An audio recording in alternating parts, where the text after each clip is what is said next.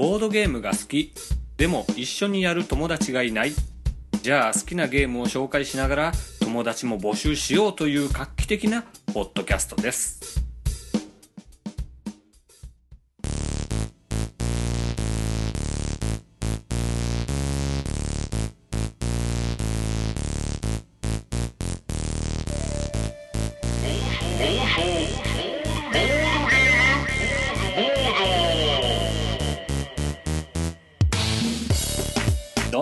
皆さん暴走ボードゲームボード第11回でございます。ありがとうございます。ありがとうございます。改めまして暴走ボードゲームボードパーソナリティの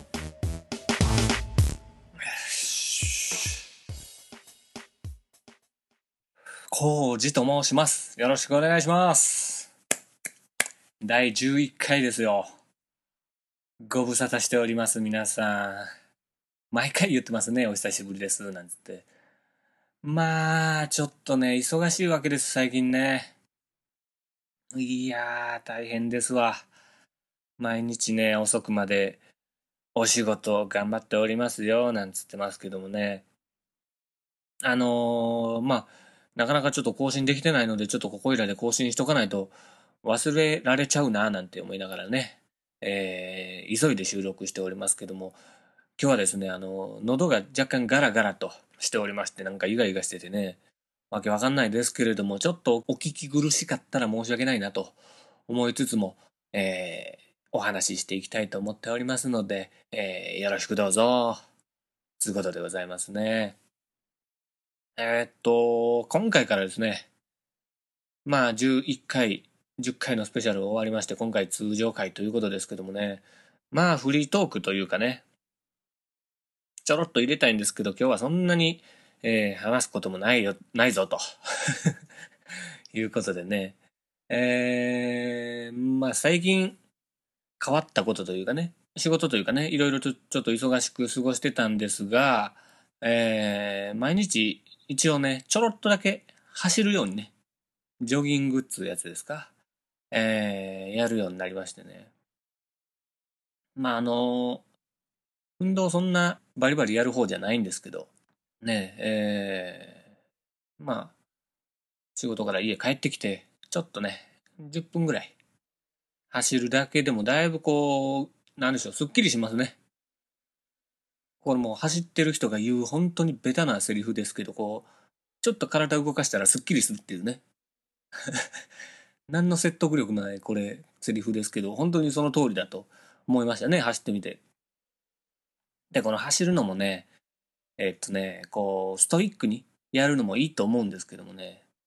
まあ僕みたいなちょっとだらしない人間にはもう本当に薄いルールをねつけて本当に軽く本当に軽く走るだけでもいいから毎日ちょろっとだけね走ってみようと。で3日に1回ぐらいのペースで1回休んでもいいよっていうね、日を設けてやってると意外と、えー、2週間ぐらいですかね、もう続いておりますんで。いや、ほんとね、10分ぐらいやとほんと楽ですよ、軽くね。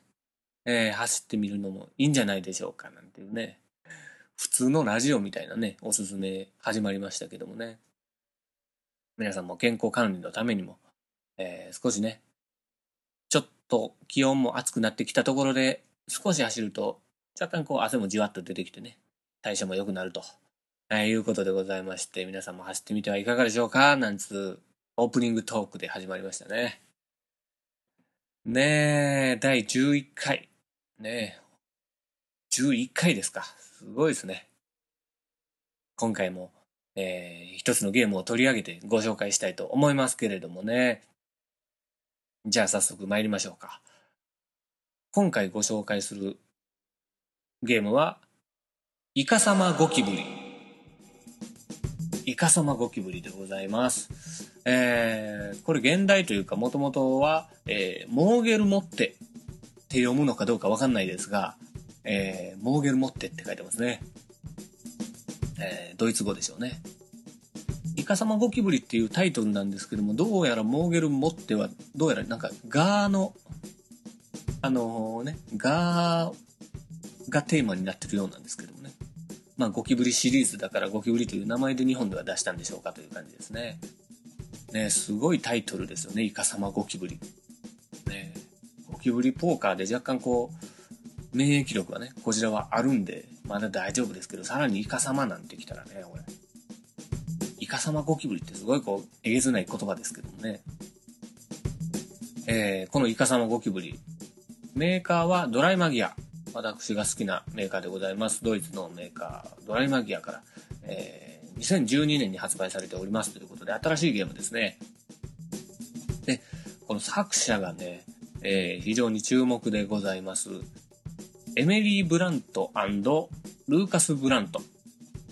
まあ、エメリーとルーカスがね、作ったということなんですけども、このブラントね、えー、ブラントといえば、ゲーム詳しい方ならね、ピンと来てると思いますが、ブラント夫妻っていうね、えー、ご夫婦でゲームを作ってらっしゃる、まあ、ゲームデザイナーの方がいるわけですよ。ね、代表作としては村の人生っていう、僕もすごい好きなゲームなんですけども、去年の2012年のドイツ年間ゲーム大賞のエキスパートゲーム部門で、えー、賞を取ってる村の人生というゲームを作ったのがブラント夫妻という、えー、ご夫婦なんですけども、そのご夫婦のお子様たちなんですね。エメリールーカスは。えー、子供が作っちゃったっていうね。そのゲームのタイトルがイカサマゴキブリっていうのもなかなか教育上大丈夫なのかなと思いつつね。えー、そんな心配はせんでいいですかね。で、えー、そしてプレイ人数は3人から5人と、えー、いうことで、まあまあ、カードゲームではよくある人数ですかね、というところで、えー、そんな、このイカサマゴキブリ、なんと、えー、その発売した2012年のキッズゲーム大賞の準候補に選ばれてるということでね、恐ろしい子たちですね。さらに、えー、ファン投票のキッズゲーム部門でもね、第1位を取ってるということで恐ろしい。まあこれキッズゲームで賞を取ってますけど、まあ実際僕やってみたんですよね、この間。忙しい忙しい言うてましたけども、えっとね、ゴールデンウィークも忙しかったんですけど、ちょっとその後に2連休をね、いただけまして、そこでちょっとゲームをがっつりする機会が久々にあったのでね、ここで持って行って、このイカサマゴキブリ持ってたけどやったことなかったんですよね。もう一人じゃどうしても無理なルールなんですよ、これはね。一人で遊べないんで。で、二人でも厳しいルールなので、えー、これは3人以上集まったらしたいなと思ってた機会がこの間あったと、えー、いうことで非常に楽しかったので今回ご紹介したいなということで、えー、大人も本当に楽しめるゲーム、イカサマゴキブリですね。まあ、この暴走ボードゲームボードではですね、毎回この取り上げるゲームのテーマの部分をね、ピックアップしてご紹介しているわけでございますけれども、このゲームはなんともテーマ一切ないですね。気持ちいいぐらいテーマがないです。なのになぜゴキブリにしたかと、えいうとこでございますけどもね。えー、このゴキブリにしたのはこのエミリーとルーカスの希望なんでしょうか？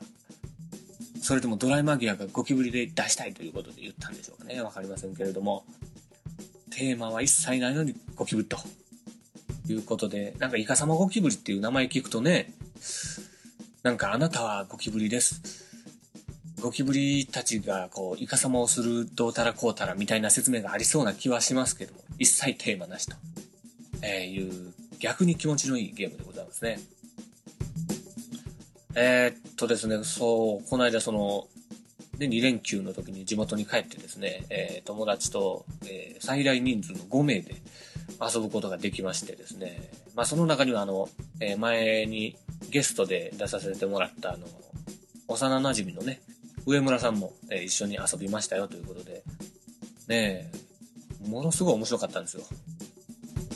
上村さんも面白くて買っちゃったらしいですからね。ねえ、上村さんも激ハマりしたということで、その上村さんの話ちょっとしますけども、どうやら上村さんの回、ゲストで出てる回が2つありますけどもね。まあ番外編で上村さんとベラベラ、えー、たわいもない話をしてる回がえらい好評やったみたいで、また上村さんと遊ぶ回も聞いてみたいっていうね、リクエストも来てましたんで、上村さんにそれも伝えてますんでね。えー、また機会があれば上村さんとトークしながらね、このポッドキャストもやっていきたいと思っておりますと。えー、いうことで急に上村さんの話になっちゃいましたけどね。まあ、このゲームすごい面白かったんですよ。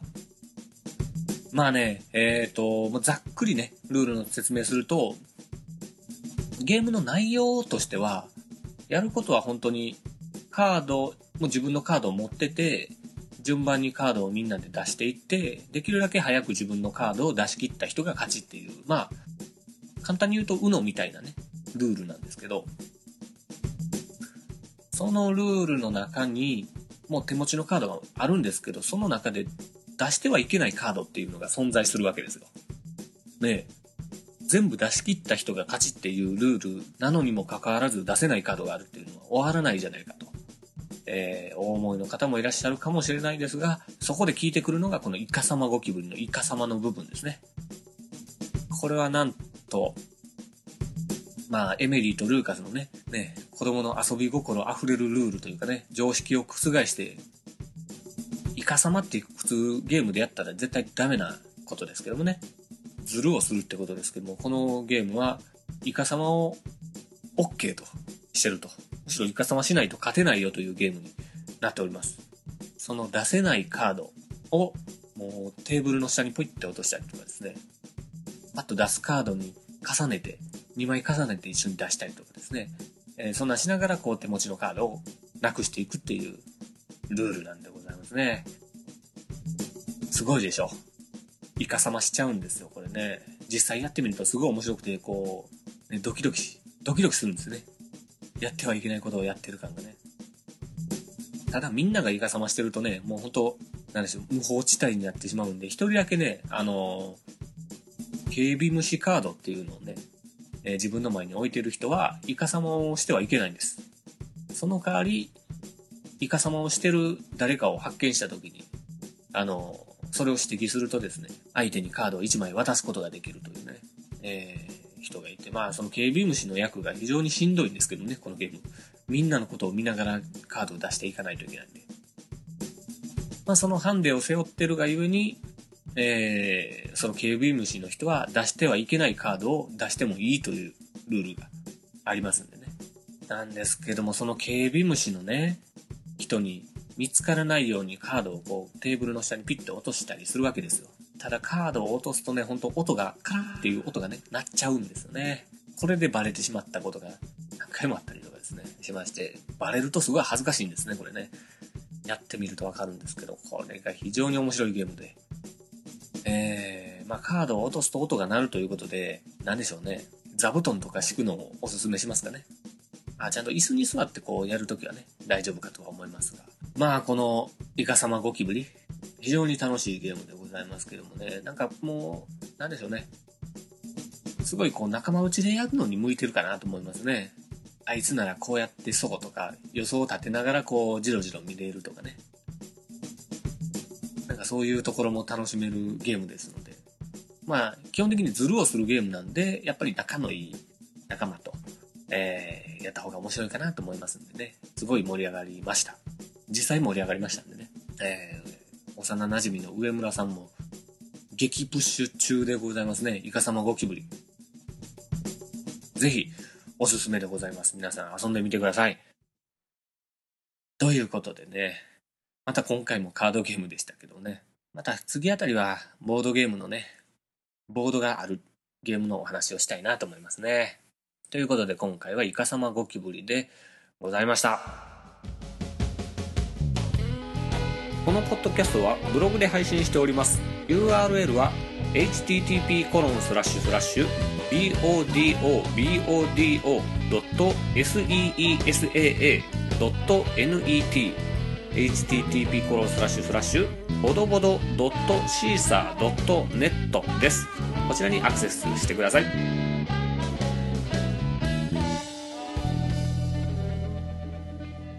さあ、続いてはですね、えー、お便りツイート紹介。こちらのコーナーに行きたいと思います。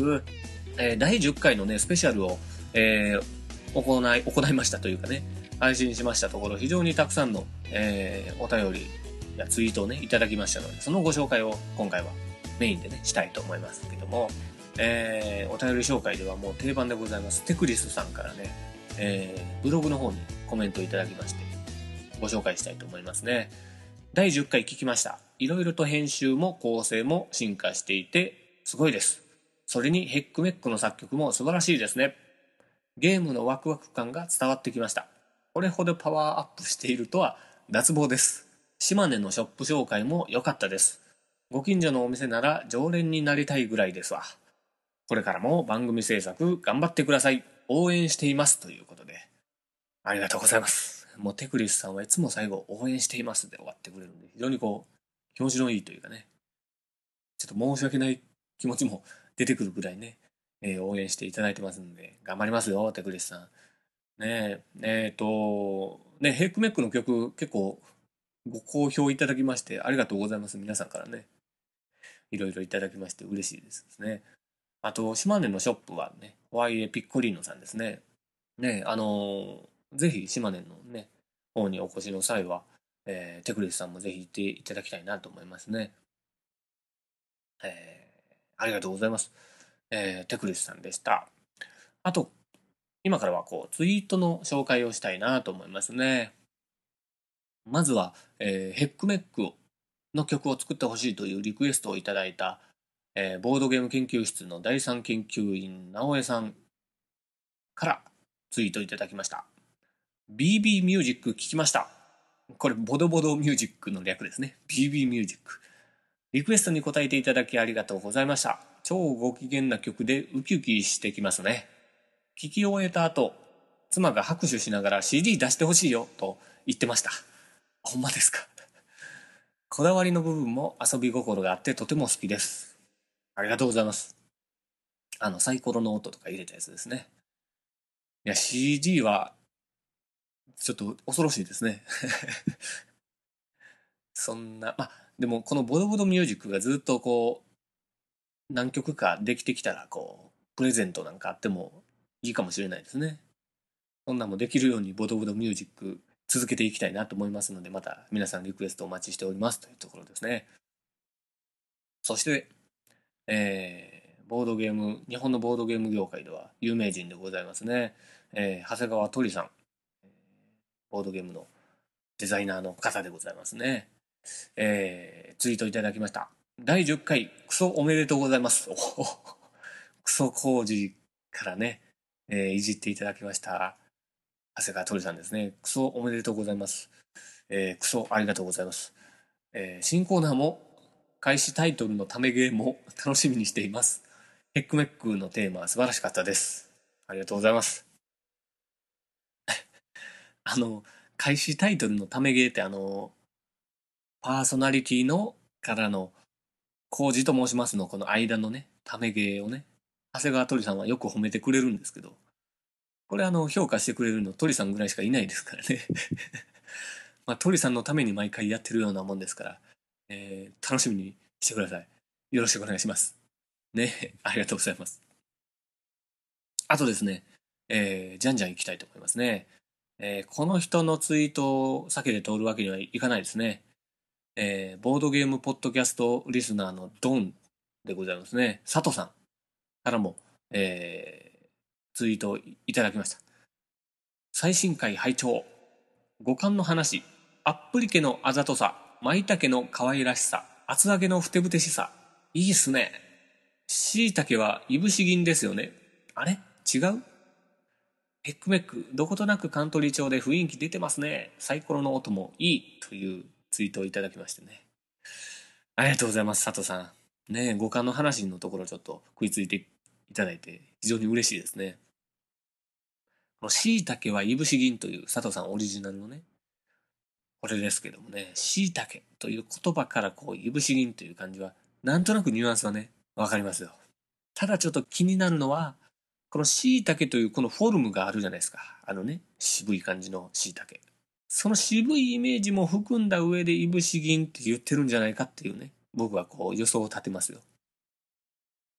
そうなってくると五感だけではなくてですね、言葉の意味とかね、いろいろ入ってきますので、もう椎茸っていう言葉の響きだけ、もうこのサウンドだけを聞いて、いぶし銀と出たかどうか。ですね。え、何を偉そうにいきなり言い出したんかわかりませんけどね。五感の話、今度ね、えー、たっぷりしたいと思います。今回はちょっと、お便りツイート紹介にいっぱい時間を割きたいと思いますけどもね。えー、佐藤さんもありがとうございます。そして、えー、この方からも、えー、コメントいただきまして、非常に嬉しく思っております。ボドバラのヤンさんから、えー、ツイートいただきましてね。ボドボド最新10話拝聴スペシャルというだけあって、パワーアップぶりがすごい。キャッチが入ったり、すごくラジオっぽい作りになってて、良いですなあと、ボドボドミュージックのヘックメックの曲がすごくいい感じ、ということで。ありがとうございます、ヤンさん。ヤンさんにラジオっぽいとか言われるとすごくなんか照れますねというか、恥ずかしいですけどもね。えー、非常に嬉しく思います。ありがとうございます。ヤンさんにはお会いしたことはないですけど、すごくこう、親しみを感じてますよ、勝手にね。えー またいつか会えるのを非常に楽しみにしておりますね。ありがとうございます、ヤンさん。そして、ベゲさんからも、ね、前もコメントいただきましたけどもね、ベゲさんからもね、えー、ツイートいただきました。第10回おめでとうございます。ジングルとかアナウンスが豪華になっとる。そのまま癒し系ポッドキャストで続けてくださいね。ほう。癒し系ポッドキャスト。ありがとうございます。えー、本人はそんなつもり一切ないんですけれども、癒し系ということでね。まあ確かに、まあ始まってからね、ここまでそんな笑いもないですからね。のんびり喋ってるだけですから、この感じが癒し系だと思っていただけるのなら嬉しいなと思いますね。えー、ベイゲさん、本当ありがとうございます。こんなね、えー、ダラダラしたポッドキャストですけども、えー、聞いていただきたいと思いますね。ありがとうございます。えー、そしてですね、まだまだ他の方からもね、コメントいただいてましたけどもね、えー、屋根裏部屋のペガさんやね、パワーナインゲームズのね、ナインさんからもね、えー、コメントいただきまして、第10回聞きましたよと、すごくグレードアップしてるということで、えー、皆さんからのコメント本当はありがとうございます。嬉しい限りでございますね。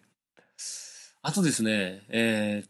直接寄せられたメッセージではないんですが、暴走ボードゲームボードでこう検索、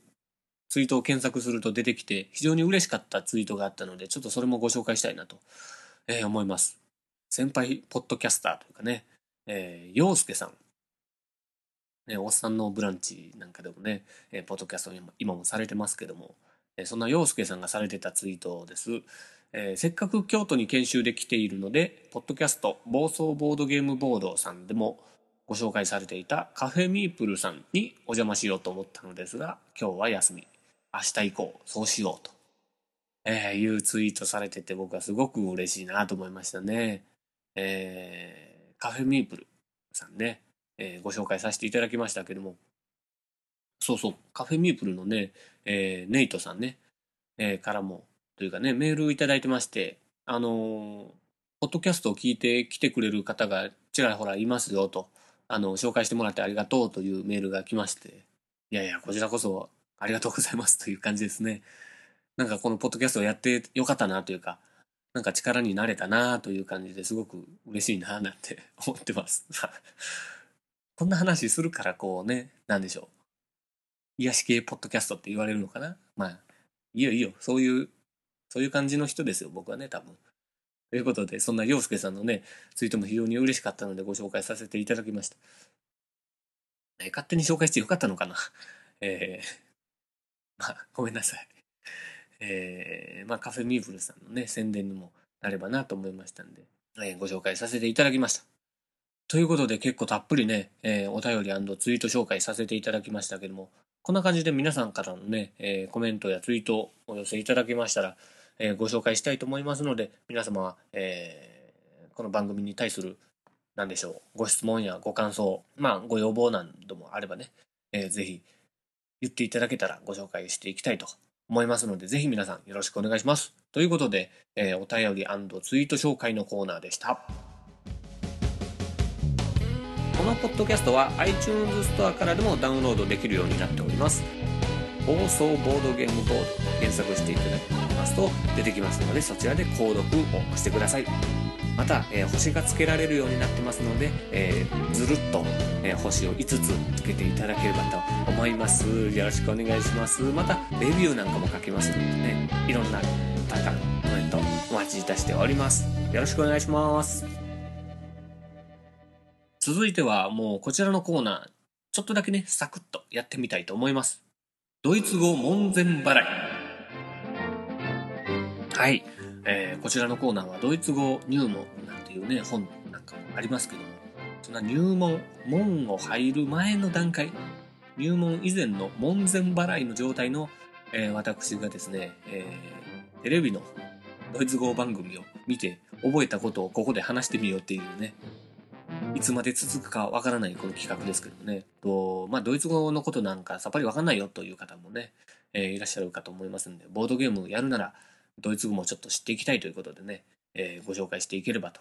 思いますので、えー、今回ちょっと学んだことをご紹介したいなと思います。確かカルカソンヌの回で、えー、作者がユルゲンさんだったと思うんですね。ユルゲンの U が確か U にちょんちょんなんかまあ文字の上にちょんちょんがついてる。ちょんちょんっていうのも伝わるかどうかわかりませんが、えっ、ー、とね、A の上にちょんちょんがついてるのと U の上にちょんちょんがついてるのと O の上にちょんちょんがついてるやつがあってですね。このちょんちょんがついてるやつをウムラウトというらしいですね。ウムラウト。これを覚えましたよ今回ね。これがどうどう今後生きてくるのか分かりませんが、まあ、ちょんちょんがついてるやつを見たらお出た。ウムラウト。って思ってもらったらいいんじゃないでしょうかね。しかもこのウムラウトのねえー A の上にちょんちょんがついてると、アーウムラウトというらしいですね。U の上にちょんちょんがついてると、ウーウムラウト。で、O の上にちょんちょんがついてると、オーウムラウトと、えー、いうことですね。ドイツ語はどうやら A、U、O をあーうおと発音するので、まあ、ローマ字読みの方が近いのかなという感じがしましたね。まあ、ここだけを読んだだけなんで、ドイツ語自体は全然ローマ字読みじゃないんでしょうけど。まあ、どうやらそういう発音するようですと、えー、いうことで、こう、ちょんちょんがついてたら、ああ、これがウムラウトなんだなと、えー、いうことを覚えていただけたらなと思います。あともう一つ。えっ、ー、と、美味しいっていうことですね。レッカーっていうらしいです。レッカーですね。レッカー。まあ、ドイツ料理とか食べたりとかね、ドイツ行った時にはこうね、ビールとか飲んだりすると思うんですけどもね、その時に、レッカーって叫んでもらったら、周りの方もよく、おう、そうだろうみたいな感じでね。なんで周りの方がそうだろうって日本語言ってるのか分かりませんけども、えー、分かっていただけると思いますね。美味しすぎてこう、レッカーに運ばれる、レッカーで運ばれる感じで覚えてもらったら、レッカーってすぐ出てくるんじゃないかな。と思いますよ。勝手に覚え方作っちゃってた感じですけどね。レッカー、ぜひ使ってください。普段の生活でもね、使っていきたいと思います。レッカー。こんなね、薄い情報をちょろちょろっと言っていくコーナーがドイツ語門前払いですよ。まあね、一生懸命勉強することもなく、本当にさらっと上積みを学んでいきましょうということで、今回はウムラウト、そしてレッカーを勉強しました。ドイツ語門前払いのコーナーでした。放送ボードゲームボードでは Twitter の公式アカウントを持っております。アットマーク EOARDGAMEBOUDOU ボードゲームボードウです。ぜひフォローしてください。よろしくお願いします。また Facebook ページも用意しておりますのでこちらを見てぜひいいねを押していただければと思います。そんなこんなで今回もえー、ぼちぼちいい時間になってきましたね。ということで、えー、っとですね、次回は最初言ったように、あれですね、ボード。ボードを使ったちゃんとボードゲームをね、ご紹介したいなと思いますのでね、えー、ぜひ皆さん期待していただきたいなと 思いますね。何しようかな。いろいろ考えております。また、あとですね、ボドボドミュージックのね、曲もね、えー、ちょっとまだ忙しくて取り掛かっておりませんが、えー、こんなにしようかなっていうイメージしておりますのでね、えー、楽しみにしていただきたいと思います。ということで今回は、えー、